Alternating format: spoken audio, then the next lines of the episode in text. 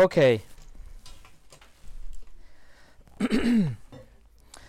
Je vous invite à ouvrir la parole de Dieu dans la première épître de Pierre, chapitre 3. La première épître de Pierre, chapitre 3. Nous avons commencé l'étude de cette épître avant l'été, ça fait longtemps, et nous avons commencé le troisième chapitre aussi il y a un moment. Et nous avons vu jusqu'à présent que Pierre a écrit spécifiquement, spécifiquement aux épouses et aux maris, il a prescrit comment il doit vivre une vie euh, selon la volonté de Dieu, même si l'un entre eux n'est pas un chrétien et même à travers la persécution. Mais si vous vous souvenez, avant ça, dans le chapitre 2, Pierre a aussi donné des instructions par rapport à la manière comment nous devons nous comporter à l'égard du gouvernement, des autorités civiles. Et aussi, il a dit comment nous devons nous comporter envers notre employeur, les esclaves, envers leur maître. Alors Pierre, jusqu'à présent, a couvert les trois sphères de la vie, de la société, la famille, l'État et le travail. Et la conclusion, c'est qu'on doit avoir une conduite excellente là où nous nous trouvons et dans toutes les circonstances, parce que donc, euh, ce qu'ils sont en train de dire contre nous, si nous on montre l'opposé avec notre euh, propre conduite, le cœur de ces personnes, ils vont se adoucir et ils vont être prêts pour recevoir l'évangile de Christ. Donc, si vous n'étiez pas ici ou si vous n'avez pas euh, écouté toute la série de la première épître de Pierre, je vous invite à la reprendre. C'est disponible sur notre site, notre site en français et en russe. Mais maintenant, Pierre est prêt à tourner la page. Il a fini de donner des instructions, il a couvert déjà les trois sphères de la vie dans la société et maintenant il va parler de la souffrance il veut aborder le sujet de la souffrance, car c'est ça que la, euh, que la société, que l'Église est en train de vivre, la souffrance à travers la persécution. Et ça va être le thème principal d'ici jusqu'à la fin de l'épître.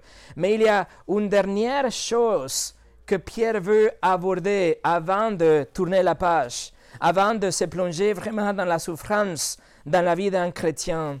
Il veut désormais interpeller à chaque croyante démontrer une conduite chrétienne, un caractère chrétien au sein de la communauté, au sein de l'Église, mais aussi en dehors, dans notre lieu de travail et même avec nos ennemis.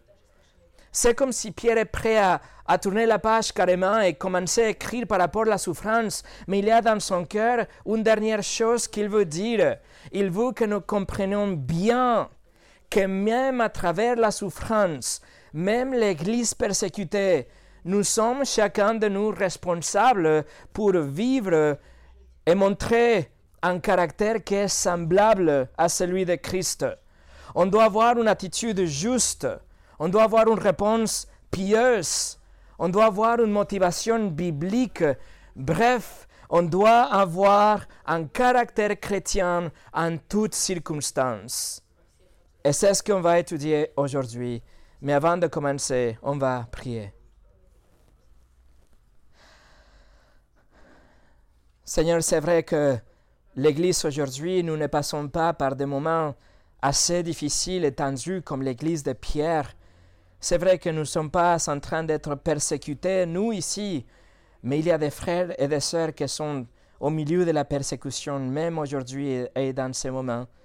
Alors Seigneur, je prie que ton épître, ta parole, nous prépare pour ce moment où la persécution arrivera et qu'aujourd'hui que nous sommes en liberté, que nous on puisse euh, déjà montrer ce caractère chrétien pour que tous ceux que nous détestent, tous ceux qui sont des critiques, que, nous moquent, que se moquent de ton nom, ils voient notre vie et notre conduite et qu'ils soient attirés au Seigneur Jésus-Christ et à recevoir l'Évangile.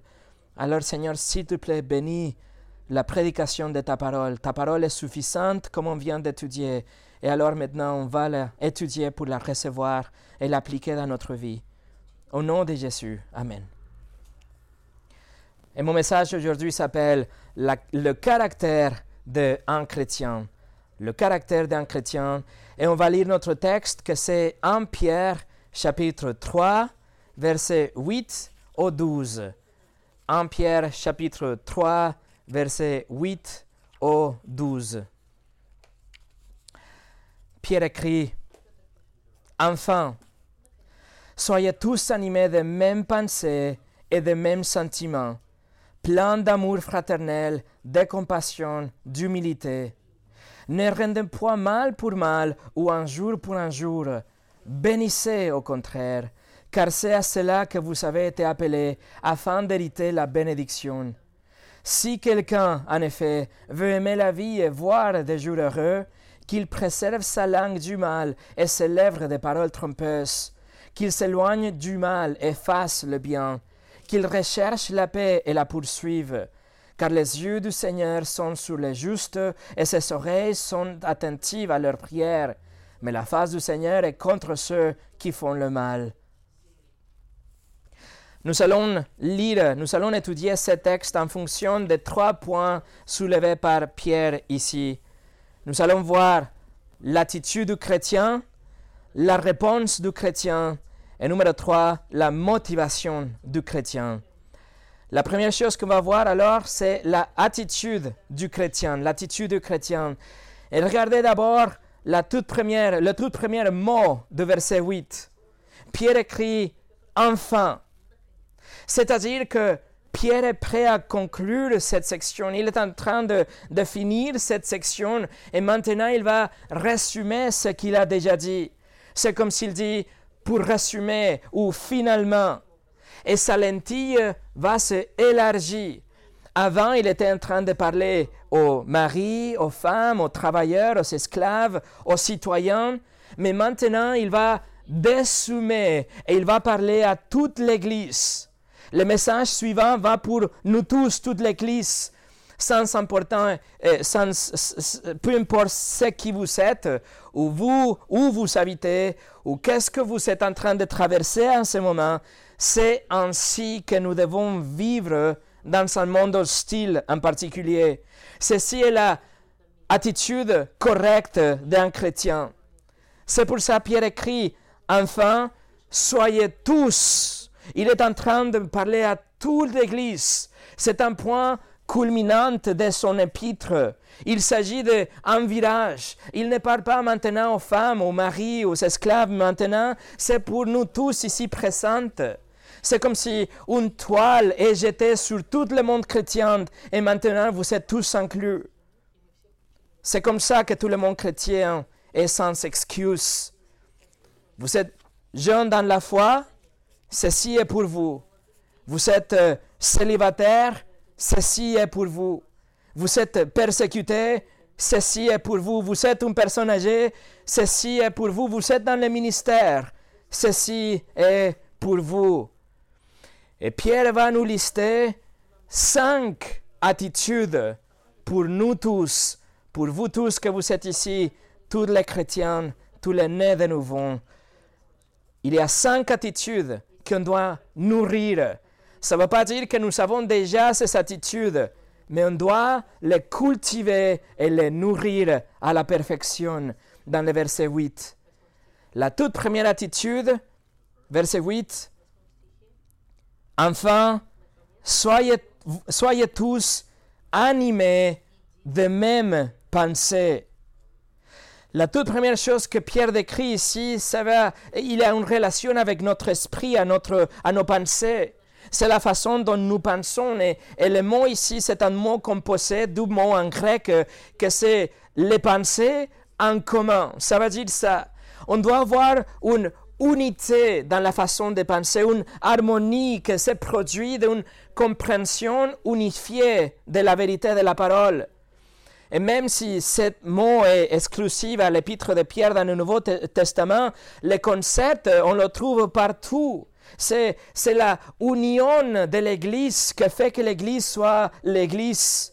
Une église ne peut pas être l'église s'il n'y a pas une cohésion inhérente dans la façon de penser. S'il n'y a pas une manifestation, une adhésion forte dans la façon dont nous pensons, nous tous ici, Pourquoi? Parce que nous sommes en train de suivre un, même Seigneur. Nous avons un engagement en commun avec la vérité. Nous aimons tous la parole de Dieu et nous sommes là pour la gloire de Christ. Donc, il doit avoir dans son Église un pensée, une unification dans nos formes de pensée. Allez pour un moment à l'évangile de Jean. L'évangile de Jean, chapitre 17. Dans l'évangile de Jean, le chapitre 17, Jésus est en train de prier d'une façon fervente pour toutes les croyantes, pour toute l'Église, c'est-à-dire pour vous et pour moi. Jean chapitre 17, versets 20 et 21. Jésus dit, ce n'est pas pour eux, ceux qui étaient présents devant lui, les apôtres, ce n'est pas pour eux seulement que je prie, mais encore pour ceux qui croiront en moi par leur parole, afin que tous soient un. Comme toi, Père, tu es en moi, et comme je suis en toi, afin, afin que eux aussi soient un en nous, pour que le monde croit que tu m'as envoyé. Je suis pris d'une façon passionné pour que l'Église soit un. Et cette prière été euh, répondue dans le sens que nous sommes tous dans Christ. Nous sommes tous dans une, dans une réalité spirituelle. Nous sommes unis dans le même esprit. Nous avons une confession en commune.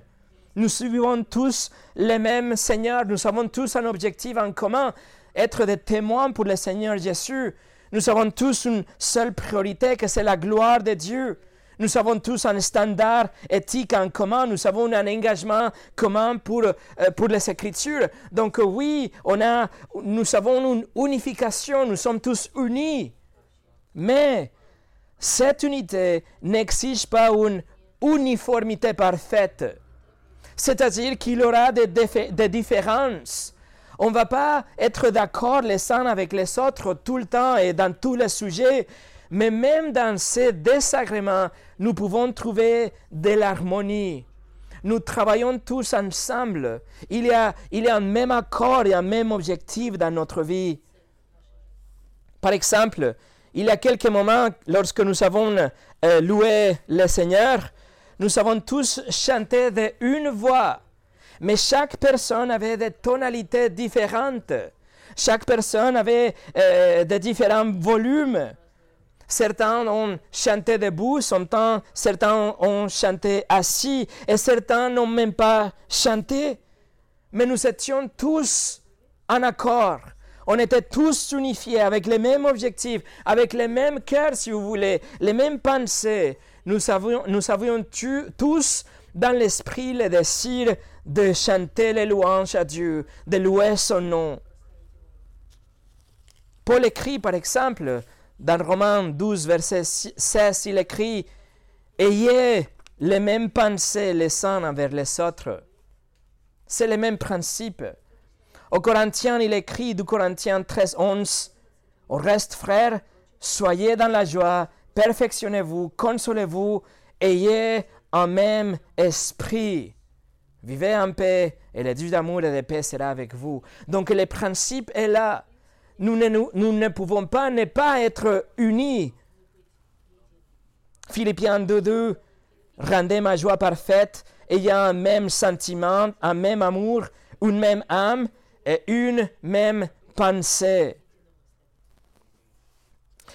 Alors comment pouvons-nous cultiver cette harmonie? Comment, comment pouvons-nous grandir dans ce sens d'unification pour arriver à être euh, dans une harmonie, même si on a des pensées différentes parfois. La réponse se trouve en s'exposant à la parole de Dieu, en venant à la parole de Dieu avec un cœur humble, avec un cœur enseignable, un cœur qui désire se soumettre à la volonté du Seigneur. C'est comme ça qu'on peut grandir dans cette union, dans cette unification de la vie chrétienne. Et si nous sommes appelés à être unis en tant qu'une communauté, en tant qu'une église, ça veut dire que notre union va renforcer notre différence avec le monde. Et cette différence doit être évidente. Si l'Église est la même que le monde, alors là, on se pose des questions. Douzièmement, douzième caractéristique que Pierre mentionne, et on va retourner à 1 Pierre chapitre 3. 1 Pierre 3, verset 8. Il écrit enfin, Soyez tous animés de même pensée et de même sentiment. Le même sentiment. Si être animé de même pensée est lié avec notre esprit, avec notre compréhension et notre forme de pensée, cette douzième caractéristique est liée avec nos sentiments. Littéralement, ça doit être traduit comme être sympathisant, comme la Bible de Darby le traduit. Être sympathisant. Le mot apparaît seulement ici dans le Nouveau Testament et c'est très intéressant dans le grec. Ces deux mots ensemble, c'est souffrir plus ensemble. Souffrir ensemble. Voilà ce que ça veut dire être sympathisant. Ça veut dire souffrir avec quelqu'un d'autre. Ça veut dire se mettre dans les chaussures de quelqu'un d'autre. Il s'agit d'une attitude de compréhension à l'égard de son prochain. Ça, c'est le opposé d'être égoïste. C'est l'opposé de se centrer sur lui-même, sur soi-même. C'est plutôt comprendre la situation de quelqu'un d'autre, voir ce qu'il est en train de vivre et agir à son égard. Et ça, c'est le résultat d'être unis dans l'esprit. C'est le résultat de la première caractéristique. Si nous sommes unis dans le pensée, mais bien sûr que je vais agir lorsque je vois que quelqu'un souffre dans la communauté. Paul a instruit aux Romains aussi d'être sympathétique dans Romains 12, verset 15. Il a dit, Réjouissez-vous avec ceux qui se réjouissent, pleurez avec ceux qui pleurent. Vous voyez, souffrir avec eux, se réjouir avec eux, c'est ce que signifie la sympathie. Et c'est ce que le Seigneur Jésus a nous, pour nous sur la terre. Et même aujourd'hui, en tant que notre grand prêtre au paradis, il est quelqu'un qui peut compatir ou sympathiser à nos faiblesses, selon le livre de Hébreu. Ça veut dire que les chrétiens, on doit se soucier beaucoup de nos frères et de nos sœurs, de sorte que la souffrance d'une personne devienne la souffrance de la autre personne et devienne la souffrance de toute la communauté. Les chrétiens doivent s'engager d'une façon émotionnelle pour aller et aider les autres. Nous allons sympathiser avec nos frères et nos sœurs. C'est comme Paul écrit aux Corinthiens aussi, si un membre souffre, tous les membres souffrent avec lui.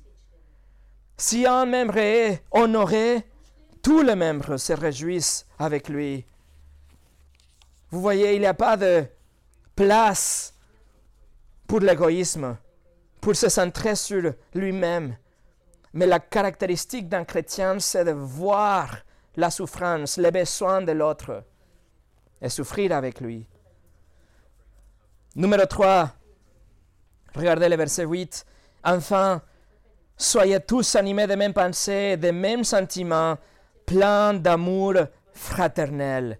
L'amour fraternel, l'adjectif Philadelphoi qu'on a déjà étudié, que ça vient de, de mon philéo.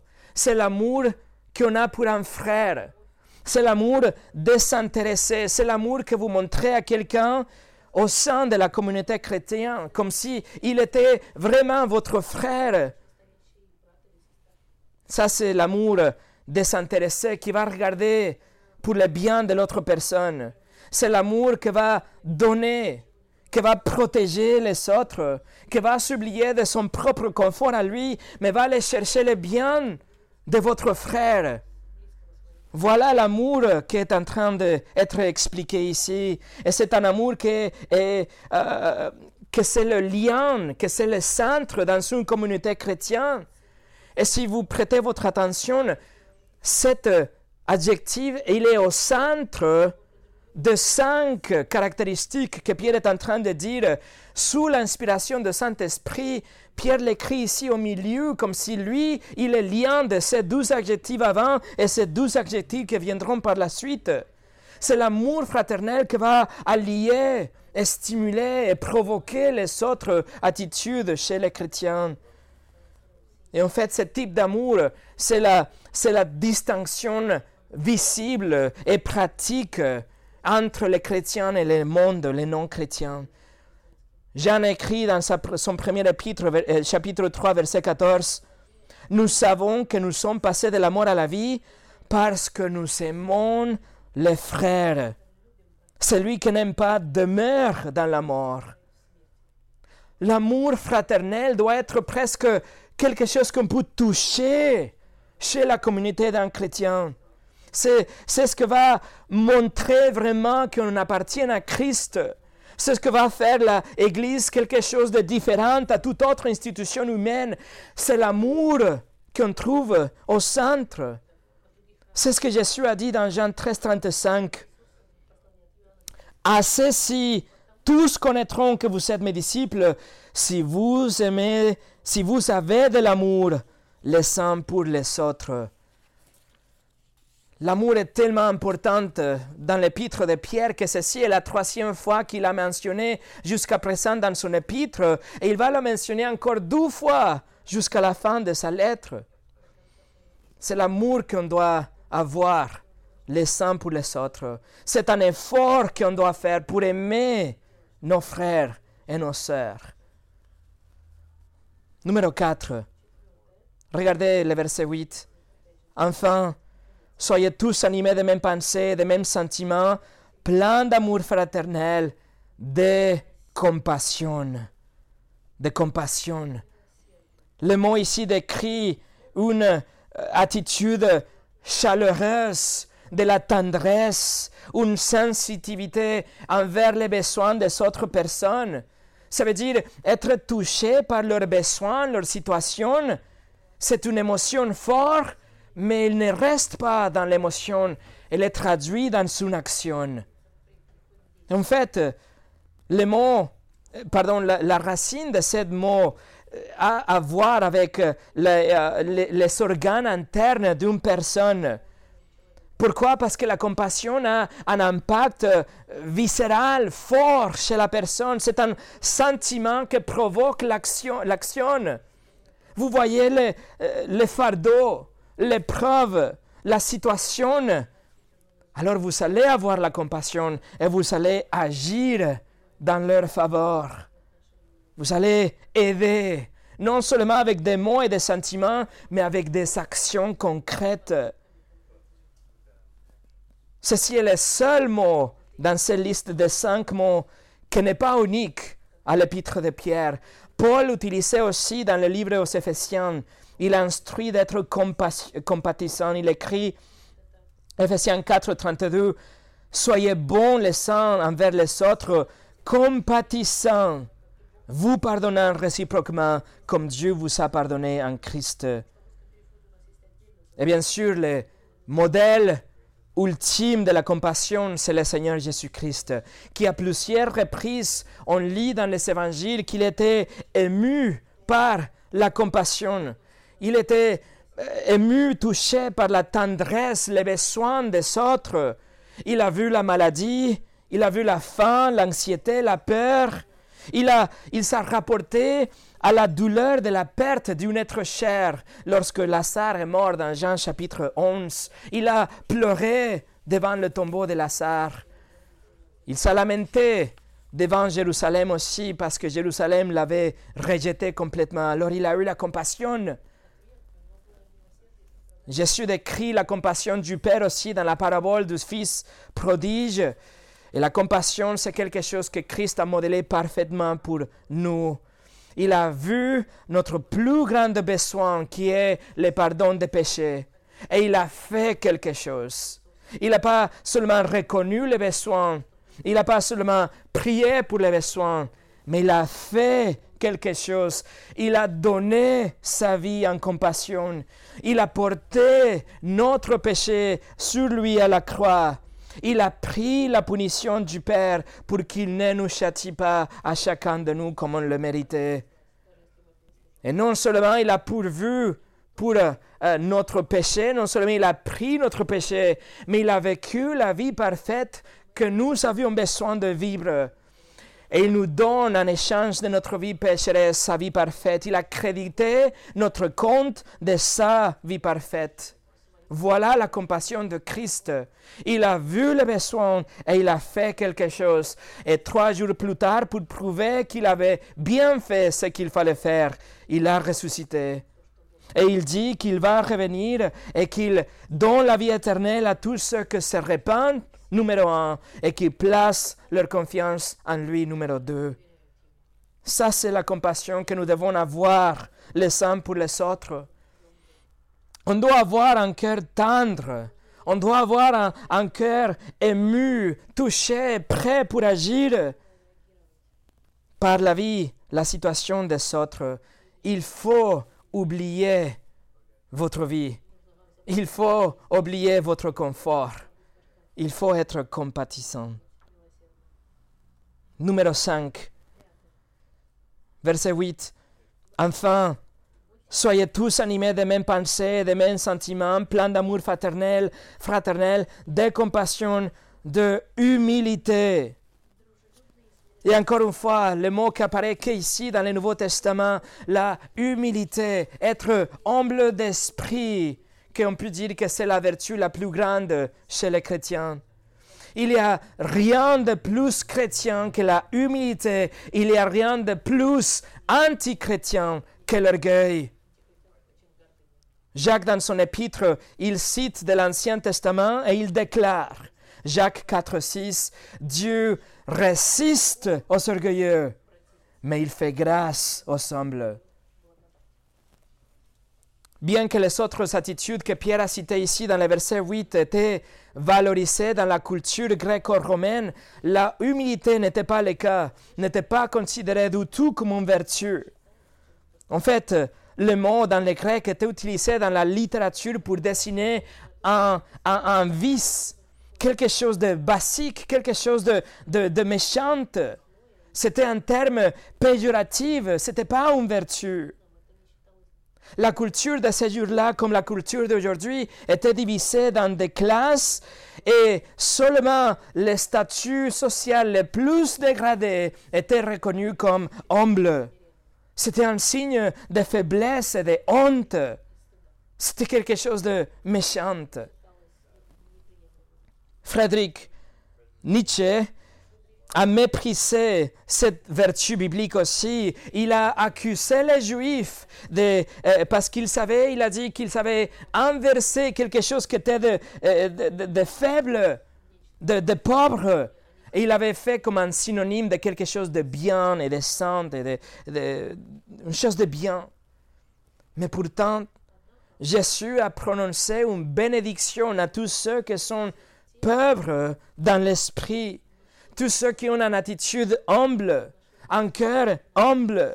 C'est en fait la toute première de, de toutes les béatitudes dans Matthieu chapitre 5, dans les sermons sur la montagne. Jésus a dit, bénis les pauvres en esprit, car le royaume des cieux, c'est à eux.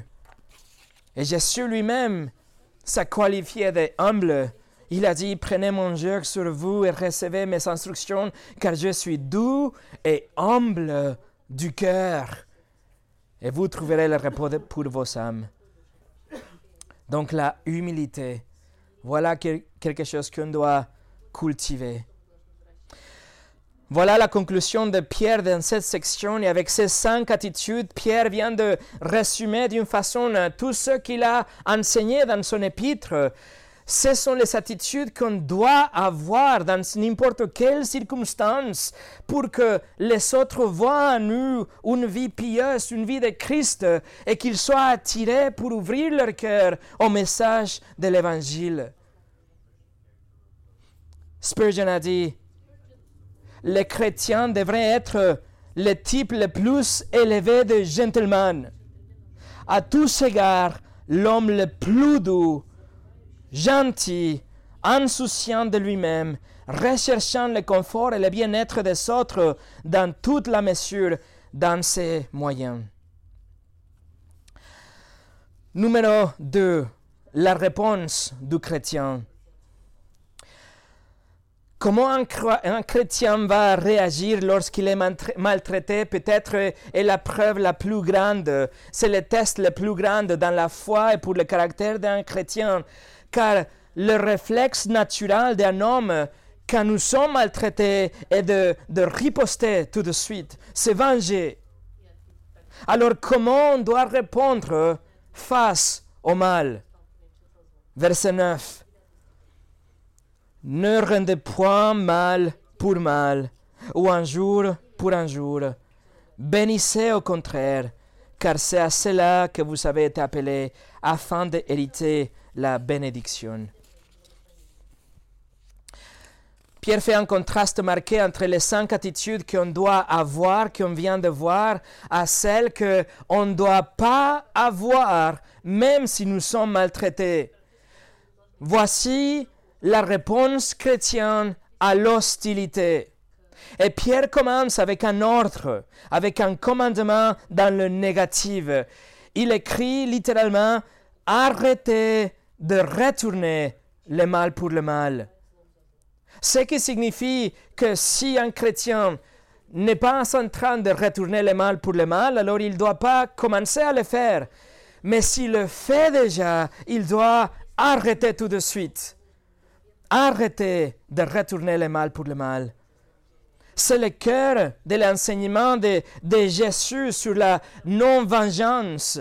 C'est ce que Paul écrit aussi aux Romains, presque mot par mot. Et Polycarpe, un des pères de l'Église, il était un disciple de l'apôtre Jean, il écrit dans une lettre quelque chose euh, euh, pareil. Il écrit, ne rendez pas coup par coup, ni malédiction pour malédiction. C'est le même principe. Pierre commence ici avec un mot pour mal. Et ce mot désigne la qualité inhérente de la méchanceté. Ce n'est pas limité à nos actions ou à nos, paroles, mais c'est aussi tout ce qui est notre nature pécheresse, notre nature mauvaise, une disposition méchante, une attitude mauvaise que nous avons. Parfois, on a un désir malveillant Parfois, on a une intention pécheresse, parfois, on a une conduite répréhensible envers ceux qui nous font de mal. Mais bien sûr, cet impératif va contre notre nature parce que notre nature, la tendance naturelle de chaque homme est de rendre le mal tout en mesure, voire plus de ce qu'on a reçu. Notre tendance naturelle, c'est de nous sommes assoiffés de vengeance. Nous voulons la revanche. Et d'une façon subjective, nous allons mesurer le, mal qu'on a reçu et on va déterminer le mal qu'on va donner en retour. Et donc, le mal est multiplié. Mais ce n'est pas la voie chrétienne. L'essence du christianisme est d'aller contre cette nature déchue. C'est ce que Jésus a enseigné et il a modélé lui-même dans sa vie aussi. Matthieu 5, 44. Aimez vos ennemis, bénissez ceux qui vous maudissent, faites du bien à ceux qui vous haïssent et priez pour ceux qui vous maltraitent et qui vous persécutent. Il nous est demandé de ne pas rendre le mal pour le mal, mais aussi de ne pas rendre l'injure pour injure. C'est référent à une attaque verbale. Il vous insulte, il vous dit de gros mots, il vous dit de mal. Arrêtez de se venger. Arrêtez de dire de mal de quelqu'un, arrêtez d'injurier l'autre personne, arrêtez de parler mal de lui derrière son dos. Ne vous engagez pas dans ce combat verbal ne ripostez pas comme le monde le fait. Faire ça, c'est comme essayer de nettoyer la saleté avec la saleté. Suivez plutôt l'exemple de Jésus qui était euh, euh, injurié, mais il n'a rien fait en retour. Pierre l'écrit déjà dans le chapitre 2, verset 23. Lui, Jésus, qui injuriait ne rendait point des injures, maltraité ne faisait point de menaces. Nous devons contrôler notre langue. Nous devons contrôler notre bouche, maîtriser nos émotions. Mais c'est quelque chose que c'est impossible pour l'homme naturel. Mais pour vous, chrétiens, chrétiennes, c'est possible. Pour vous, à travers le pouvoir de régénération du Saint-Esprit, et lorsque vous grandissez dans votre euh, sanctification, c'est possible. Il faut vouloir. Il faut essayer. Il faut prier. C'est possible. Nous savons à travers les évangiles comment Pierre, Pierre était prêt à, à, réagir, il était le premier à parler, il était le premier à s'évanger, même il a utilisé un couteau pour défendre le Seigneur. Néanmoins, il était complètement transformé et l'apôtre maintenant, il peut nous écrire et nous commander à ne pas nous venger. Et en fait, cette attitude, nous pouvons dire que c'est la couronne de tous les commandements que Pierre a écrit depuis le chapitre 2, verset 13. Ne pas se venger, c'est la, c'est la couronne. Les autorités civiles vous maltraitent, ne vous vengez pas. Votre euh, euh, maître, votre patron vous traite d'une façon pas juste, ne vous vengez pas.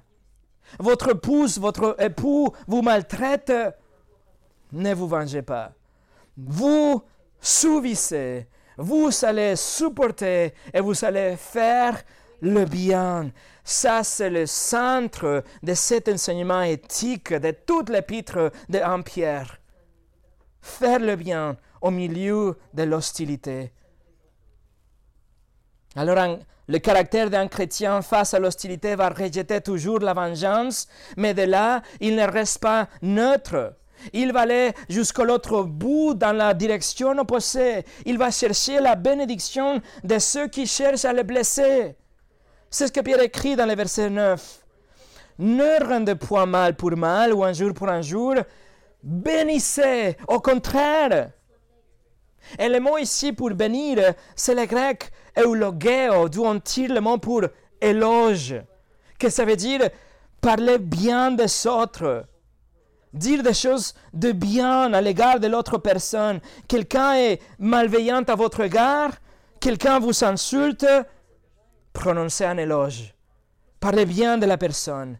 Parlez bien de lui aux autres, parlez bien de lui devant lui, parlez bien de lui devant Dieu. Vous pouvez prier pour lui, prier pour son salut, prier pour son sanctification. S'ils sont dans l'orgueil, dans l'erreur, priez pour lui. Parlez bien à Dieu de lui. Demandez à Dieu sa bénédiction pour cette personne que vous injure, que vous maltraite, que vous abuse à demander la bénédiction de Dieu sur la vie de toutes ces personnes. Et après tout, nous sommes un sacerdoce royal, Pierre écrit dans son épître. C'est notre responsabilité d'intercéder pour les autres devant Dieu. Alors pourquoi Pourquoi on doit bénir? Pourquoi on doit dire des éloges de ceux qui nous maltraitent? Deuxième partie de verset 9. Bénissez au contraire car c'est à cela que vous avez été appelés. Vous avez été appelés à ça afin d'hériter la bénédiction. Et l'appel ici nous parle de la souveraine, euh, l'appel souverain de Dieu.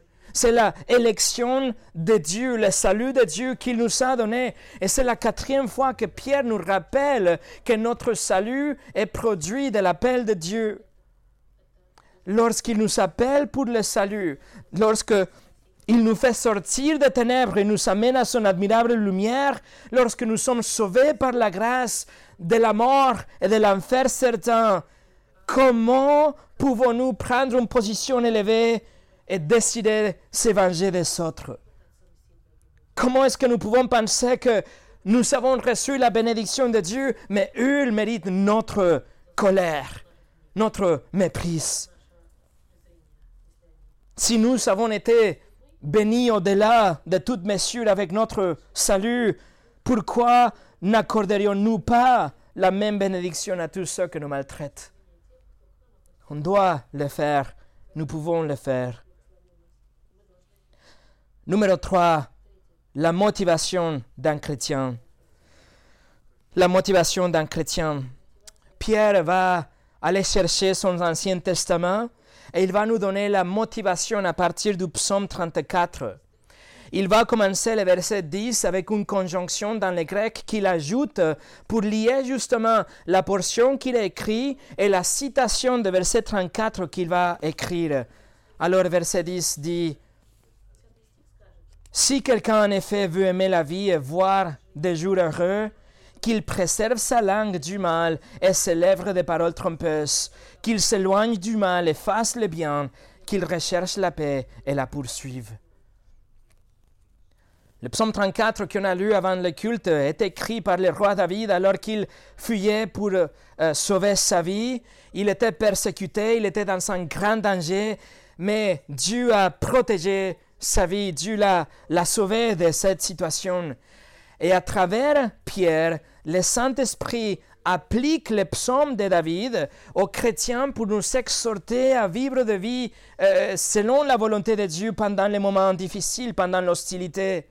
Et il nous donne ici six impératifs, six commandements de façon très rapide pour simplement souligner et répéter et reformuler ce que Pierre a déjà écrit dans cette dernière section.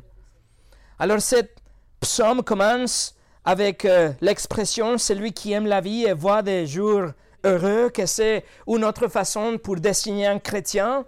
Un chrétien est quelqu'un qui aime la vie et les jours heureux. Et maintenant, il nous donne six impératifs. Première chose, verset 10. Un chrétien doit s'abstenir de dire quoi que ce soit avec une disposition malveillante cachée. Pierre écrit, roi David écrit qu'il euh, euh, il écrit qu'il préserve sa langue. C'est-à-dire qu'on ne doit pas parler si on a une disposition malveillante. On doit contrôler nos mots, nos paroles. Doucement, un chrétien doit s'abstenir de toute parole trompeuse. On ne doit pas dire quelque chose qui est contraire à la vérité. Ça veut dire que chaque fois qu'on ouvre la bouche, tout ce qui sort de notre bouche doit être en parfaite conformité avec la vérité, avec la parole de Dieu. Troisièmement, dans le verset 11, il dit, on doit s'éloigner du mal. Et le verbe ici, c'est un, c'est un rayon fort de tout ce qui est mauvais. Mais dans le contexte, on ne parle pas seulement des choses qui sont mauvaises, mais aussi des pensées qui sont méchantes, des paroles qui sont méchantes, des actions qui sont mauvaises, des réactions qui sont méchantes à l'égard de ceux qui nous font du mal. On doit arrêter d'avoir une vie de méchanceté dans notre cœur. Numéro 4, verset 11. Pierre demande qu'on fait du bien. Il est en train de contraster le mal avec le bien, que c'est ce qui est excellent, ce qui est selon la volonté de Dieu. C'est ce que Paul écrit au Romains chapitre 12, verset 14. Bénissez ceux qui vous persécutent, bénissez et ne maudissez pas. Numéro 5, Pierre écrit qu'on doit chercher la paix. Mais le verbe ici évoque une cherche agressive. C'est comme un chasseur qui traque sa proie. Il est quelqu'un qui est persistant, qui va, qui, va, qui va chercher avec agression. Il va chercher la paix. Cherchez la paix avec vos adversaires. Cherchez la paix avec vos frères et vos sœurs. Mais surtout, surtout avec les méchantes. Ne vous vengez pas. En lieu de ça, bénissez, cherchez la paix avec eux, cherchez agressivement la paix avec eux. Numéro 6, verset 11. Non seulement vous allez chercher la paix, mais une fois que vous la trouvez, vous allez la poursuivre. Encore une fois, le verbe est agressif. Non seulement vous allez euh, chercher la paix, mais vous allez la poursuivre, vous savez la, la saisir. Et telle est la voie chrétienne. C'est comme ça qu'on peut prouver que notre foi est authentique, qu'on est vraiment né de nouveau. C'est ce que Jésus a dit dans les Béatitudes, Matthieu 5, verset 9. Il a dit, Bénis ceux qui procurent la paix, car ils seront appelés fils de Dieu. Mes amis, pouvez-vous vous imaginer comment notre vie serait différente, comment l'Église serait différente, et la société, la communauté, et même les pays, et même, les pays, et même le monde, si les chrétiens se conformaient à ces quatre commandements de ce psaume 34 que Pierre applique à l'Église. Si on prenait ces quatre commandements comme la boussole dans nos relations. Et pour finir, voici une façon, une motivation très pratique très concrète pour les caractères chrétiens. Verset 12 car les yeux du Seigneur sont sur les justes et ses oreilles sont attentives à leurs prières, mais la face du Seigneur est contre ceux qui font le mal. Le roi David, ici, il reconnaît la souveraineté de Dieu, il reconnaît l'omniscience de Dieu, l'omniprésence de Dieu, son, son justice. Pierre présente les attributs de Dieu comme une motivation pour le caractère chrétien. Et il dit, les yeux du Seigneur sont sur les justes. Les yeux du Seigneur dans l'Ancien Testament, c'est un terme pour exprimer que Dieu veille sur son peuple. Il est au courant de ce qui est, de ce qui se passe dans votre vie, dans votre cœur. Il connaît les injustices, il connaît les, chagrins, il sait qui euh, il se préoccupe, il est avec vous, il vous connaît. Ses yeux sont sur vous les justes, il dit, car les yeux du Seigneur sont sur les justes. Vous êtes les justes, car la justice de, de, Christ vous a été imputée. Vous êtes juste en Christ. Ils sont méchants, ils vont vous faire du mal, ils sont en train de vous injurier, ils vous persécutent. Mais il suffit de vous rappeler que les yeux du Seigneur sont sur vous que les yeux de Dieu, il veille sur vous. Et d'ailleurs, le psaume dans la langue originale, il dit les yeux de Yahweh, c'est-à-dire le seul Dieu, le Créateur, le Dieu d'Israël. Mais Pierre l'applique ici au Seigneur Jésus-Christ en affirmant encore une fois sa divinité. Un chrétien pourrait naître célèbre, il pourrait se trouver dans une position obscure dans la société, il pourrait ne pas avoir une voix dans la société, il pourrait être euh, confronté à la pauvreté, à l'abandonnement. Mais si il est en Christ, Dieu le voit et veille sur lui. Et Dieu se réjouit de le contempler, de prendre soin de lui, comme le bon berger qu'on a chanté aujourd'hui. Et non seulement ça, mais dans le verset 12, il nous dit qu'il entend notre prière. Mais le mot utilisé pour prière ici, c'est littéralement une supplication, c'est une imploration. C'est un appel à l'aide sincère. C'est un cri de Oh secours. Vous voyez, pas besoin de vous venger, pas besoin de, de, de prendre la main sur vos ennemis. Pas besoin de montrer à quel point l'autre personne était mauvaise ou dans l'erreur. Pas besoin de marcher dans le défaite non plus, ou dans la colère, ou dans l'amertume. Juste humblement, venez devant le Seigneur dans la imploration, car il est là en train de vous entendre.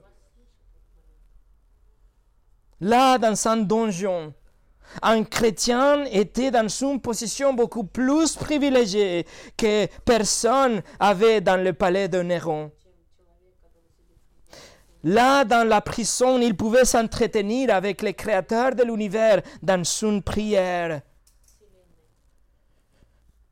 Et alors, si les enfants de Dieu ont les yeux de Dieu, les, les oreilles de Dieu à l'écoute, pour la bénédiction, pour la protection, pour la provision, alors que reste-t-il de ceux qui les persécutent? Mais la deuxième partie de verset 12 nous le dit. Mais la face du Seigneur est contre ceux qui font le mal.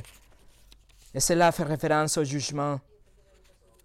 Les gens sont contre vous, mais sachez que Dieu est contre eux. Par contre, c'est très intéressant que Pierre prenne ces versets de Psaume 34 et le verset 16, mais il s'arrête au milieu des versets dans la Bible hébraïque. Ils ne finissent pas la douzième moitié du verset, il le laisse de côté. Pourquoi? Parce que cette douzième partie qui correspond au verset 17 dans la, dans la Bible en français dit L'Éternel tourne sa face contre les méchants pour retrancher de la terre leurs souvenirs. Pierre ne cite pas cette douzième partie du verset. Pourquoi? Parce que c'est comme si Pierre laisse ouverte la possibilité pour que tous ces méchants, ils viennent à la présence de Dieu, que leur cœur soit touché par votre conduite excellente, par votre intercession, par votre caractère chrétien. Il y a de l'espoir pour les méchantes.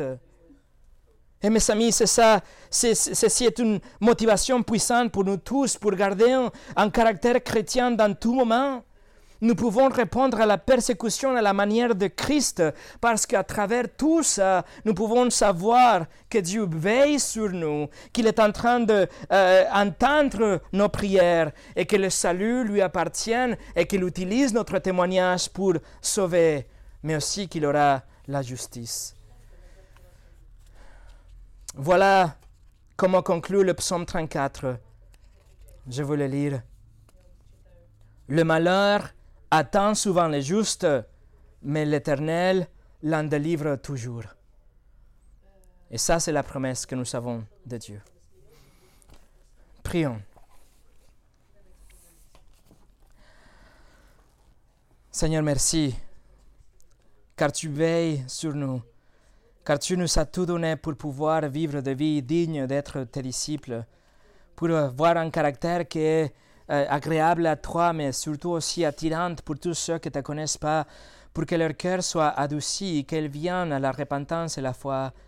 Seigneur, s'il te plaît, utilise ta, euh, ta parole et la prédication de ta parole pour qu'on puisse cultiver toutes ces attitudes qu'on a vues aujourd'hui, que ce n'est pas facile, mais si tu les as commandées, c'est parce qu'ils sont possibles. Donne-nous, s'il te plaît, ton esprit pour qu'on puisse être guidé dans la vérité et qu'à chaque moment, à chaque chaque fois qu'on est euh, maltraité, qu'en lieu de nous venger, en lieu de euh, tomber dans l'amertume, dans la, dans la colère, qu'on vienne à toi pour cultiver ces attitudes et dans la prière supplier pour les âmes de tous ceux qui ne te connaissent pas. Seigneur, que ta volonté soit faite. Au nom de Jésus. Amen.